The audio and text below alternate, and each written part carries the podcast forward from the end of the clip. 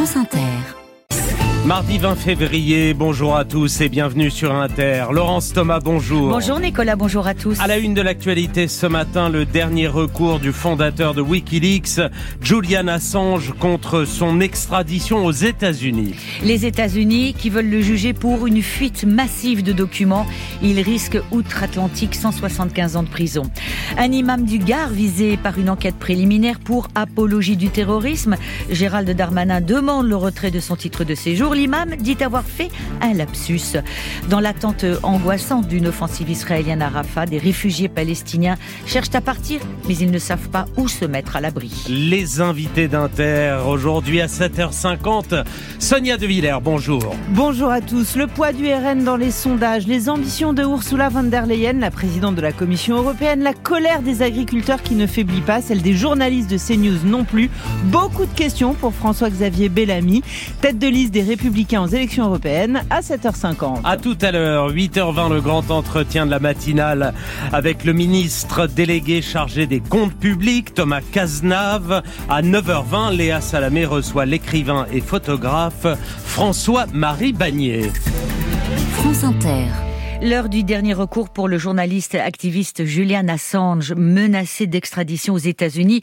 Le fondateur de Wikileaks risque de mourir en prison. La Haute Cour de Londres examine aujourd'hui et demain le recours de l'Australien accusé d'espionnage pour la publication de documents confidentiels en 2010 et 2011. Bonjour Richard Place. Bonjour. Vous êtes notre correspondant à Londres.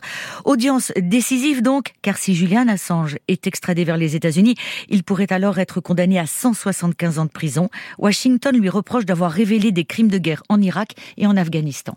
Oui, c'est peut-être la dernière audience. Cette fois, s'il perd, l'option la plus probable, selon son propre camp, il n'y aura plus de recours possible au Royaume-Uni et il pourrait être envoyé vers les États-Unis. Depuis bientôt cinq ans, il est incarcéré à la prison de Belmarsh à Londres, un établissement de haute sécurité où sa famille lui rend visite régulièrement. Et justement, Richard, vous avez rencontré son épouse Stella Assange. Oui, elle parle à son mari par téléphone une fois par jour et le voit en moyenne deux fois par semaine, un peu plus d'une heure à chaque rendez-vous. Elle y emmène les enfants quand ça se passe le week-end. Ils doivent tous rester assis, sauf pour se dire bonjour et au revoir et Stella Assange constate le déclin de son mari. Um, son état de santé se détériore au fil du temps. Julian est en danger chaque jour dans cette prison. Il est dans une cellule de 2 mètres sur 3, seul, um, pendant plus de 21 heures par jour. Um, Il y a un bouton d'urgence, mais si vous n'êtes pas capable d'appuyer dessus, si vous faites un malaise, vous ne savez pas combien de temps ça prendra avant que quelqu'un vous voie. Mais la plus grande inquiétude pour ses proches, c'est sa santé mentale. C'est d'ailleurs le principal argument de sa défense pour ne pas l'extrader. Plusieurs psychiatres l'ont examiné et craignent, en cas d'extradition, qu'il ne mette fin à ses jours. Notre correspondant à Londres, Richard Place. Manque de nourriture alarmant, malnutrition galopante, propagation rapide des maladies. Le nombre de décès d'enfants dans la bande de Gaza sur le point d'exploser, c'est l'alerte lancée par l'UNICEF, l'OMS et le PAM, le Programme alimentaire mondial. Au moins 90% des enfants de moins de 5 ans à Gaza sont malades, selon ce rapport euh, des organisations. Or, l'armée israélienne a lancé un ultimatum au Hamas. Si les otages ne sont pas libérés, l'offensive démarrera au début du Ramadan Ramadan. Cela laisse trois semaines pour trouver un accord. En attendant à Rafah, à l'extrême sud de la bande de Gaza, les réfugiés palestiniens se demandent où ils vont aller en cas d'offensive. Thomas Giroto. Depuis Rafah, où elle s'est réfugiée chez sa sœur, Asma se demande s'il faut reprendre la route, repartir à Ragnounès plus au nord. Son appartement a peut-être été détruit. Aller en Égypte, si la frontière s'ouvre, un camp est en cours de construction à quelques centaines de mètres de la frontière côté égyptien. Les gens qui sont dans les tentes, euh, qui sont dans les rues, qui ont perdu leur maison, ont le droit d'y aller en Égypte pour avoir une autre euh, vie. Moi, je ne veux pas y aller de cette façon, non. Je veux aller en Égypte d'une façon euh, régulière. C'est pas comme une réfugiée euh, dans un camp sous l'autorité de l'armée égyptienne, non. Un peu dur avec les Gazaouis. D'autres décrit Nabil Diab, journaliste palestinien indépendant, lui-même réfugié à Rafah, repartent vers le nord de la bande de Gaza, vers Der El Bala et Ragnounès. Mais pour lui et ses enfants, il ne voit qu'une solution, l'Égypte. Je dois sortir. J'ai ma petite fille en avant, elle a vécu quatre guerres où est-ce qu'elle est l'enfance Mais j'ai perdu ma maison, j'ai perdu mon travail, j'ai tout perdu là. Personne ne peut vivre à Gaza parce qu'il n'y a rien. Et pour sortir par les frontières égyptiennes, tu dois payer. Chaque personne, tu payes 5 000 euros. On est quatre tu dois payer 20 000 et j'ai, j'ai rien sur moi, qu'est-ce que je vais faire? Et le président égyptien Al-Sisi s'est opposé ce week-end à tout déplacement forcé des Palestiniens vers son pays. Thomas Giraudot. Il est 7h05. Gabriel Attal anticipe un salon de l'agriculture qui s'annonce, Laurence, tendu à partir de ce week-end. Le Premier ministre doit annoncer demain de nouvelles mesures pour calmer la colère agricole. Des tracteurs étaient d'ailleurs de retour sur les routes hier de Dunkerque à Marseille. Avant cela, ce sera cet après-midi. Les syndicats alliés majoritaires FNSEA et jeunes agriculteurs sont reçus, seront reçus à l'Elysée. Là, c'est une tradition en amont du salon qui va démarrer ce week-end. Mais à leurs revendications, dont certaines ont déjà été entendues, s'ajoute le problème de la sécheresse. Elle menace les emplois saisonniers dans les Pyrénées-Orientales notamment, car si les arbres fruitiers commencent déjà à fleurir, pas sûr pour autant que la saison soit bonne et sans fruits à ramasser, pas d'emploi à proposer. Pour la première fois, France Travail, ex-Pôle emploi, pointe des offres en diminution. D'où ce job dating hier à Île-sur-Tête, près de Perpignan, rencontre entre employeurs et candidats. C'est le reportage de Shannon Marini de France Bleu Roussillon. Comme Faouzi, il passe de table en table avec son CV. Une première pour lui. Habituellement, avant même les vendanges, il trouve une place pour la taille des vignes. J'ai jamais eu de problème à trouver du boulot chaque année, mais cette année, ça a été catastrophique. J'ai pas pu trouver. J'ai carrément pas pu trouver. Euh, forcément, on y pense. Hein. La sécheresse dans toutes les têtes. Juliette enchaîne les candidatures sans résultat pour l'instant. C'est un peu compliqué. Je comprends euh, qu'ils aient besoin de moins d'ouvriers, forcément, cette année. Euh. Et Vincent Salmon, responsable d'équipe France Travail, le confirme. On risque d'avoir quand même une baisse de ces offres d'emploi. Faut pas se le cacher. Vous estimez à combien à peu près? Je ne sais pas du tout. Parce que le recrutement est tout aussi incertain que le climat. Maxime Margalet, arboriculteur bio à côté d'Ille-sur-Tête. Alors là, pour le moment, on est un peu sur la retenue parce qu'on attend qu'il pleuve. On a quand même une équipe déjà euh, qui revient tous les ans. Si l'année est catastrophique, euh, on fera avec le personnel qu'on a. Et ensuite, voilà, on met de côté, on annonce euh, la date de début d'éclaircissage.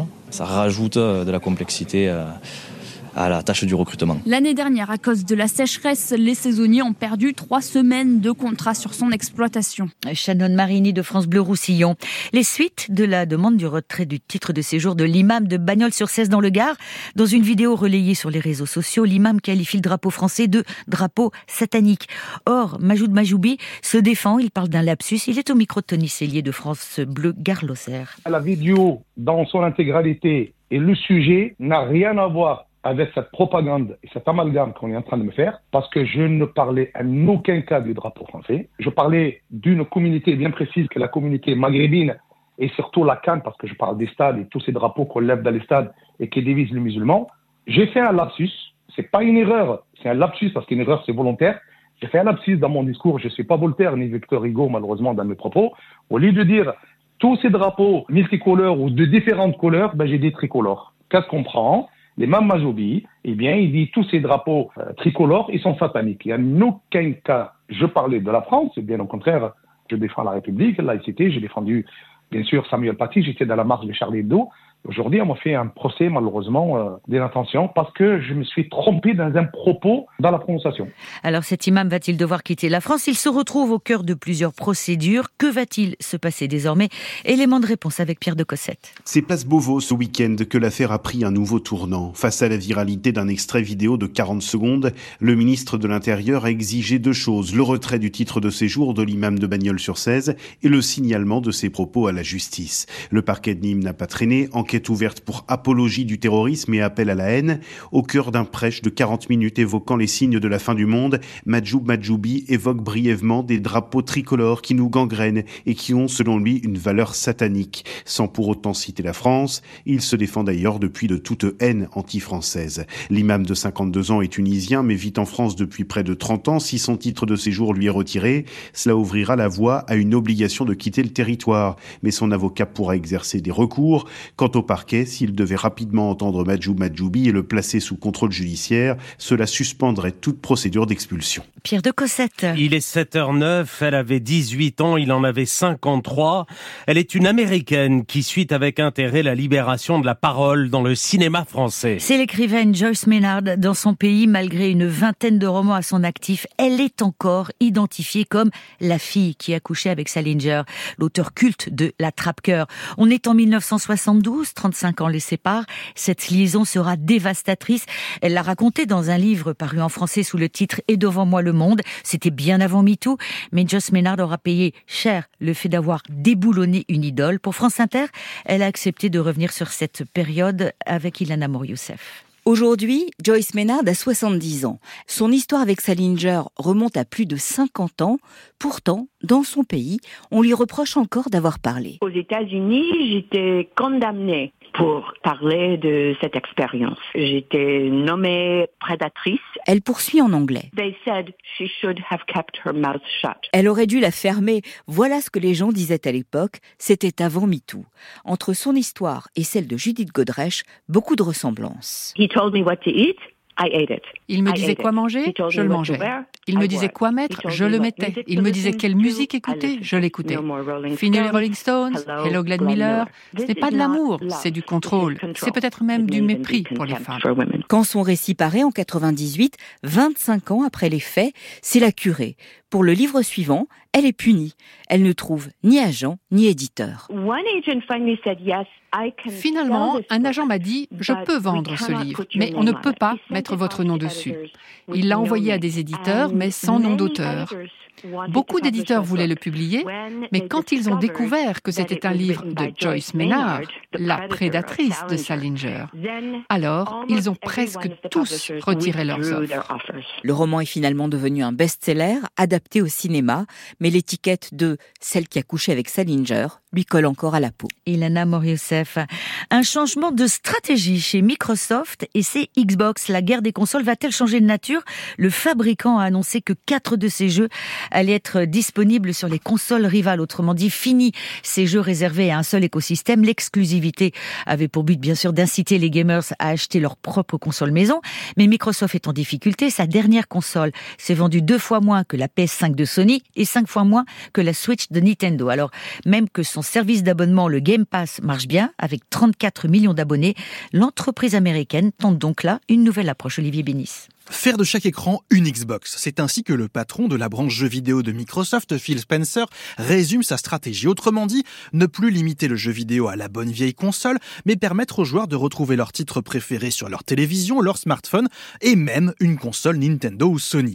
Microsoft a ainsi annoncé la sortie de quatre jeux jusqu'ici exclusifs sur PlayStation et Switch, mais a priori aucun poids lourd maison comme Halo ou Starfield. L'idée c'est de maximiser les ventes en sortant ces jeux sur un maximum de plateformes quitte à rendre sa propre console facultative. Un choix déjà assumé pour Call of Duty que Microsoft s'est engagé à ne pas monopoliser après avoir racheté son éditeur Activision Blizzard pour un montant record de 69 milliards de dollars en 2023. Pas une première pour Microsoft dont plusieurs jeux sont déjà disponibles sur d'autres machines mais on passe ici de la simple expérimentation à la stratégie du groupe. Le géant américain semble toutefois réticent à abandonner totalement l'aspect matériel.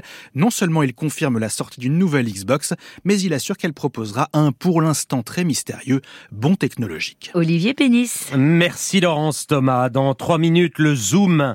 Aujourd'hui avec la communauté arménienne de Marseille à la veille de la panthéonisation de Missak Manouchian.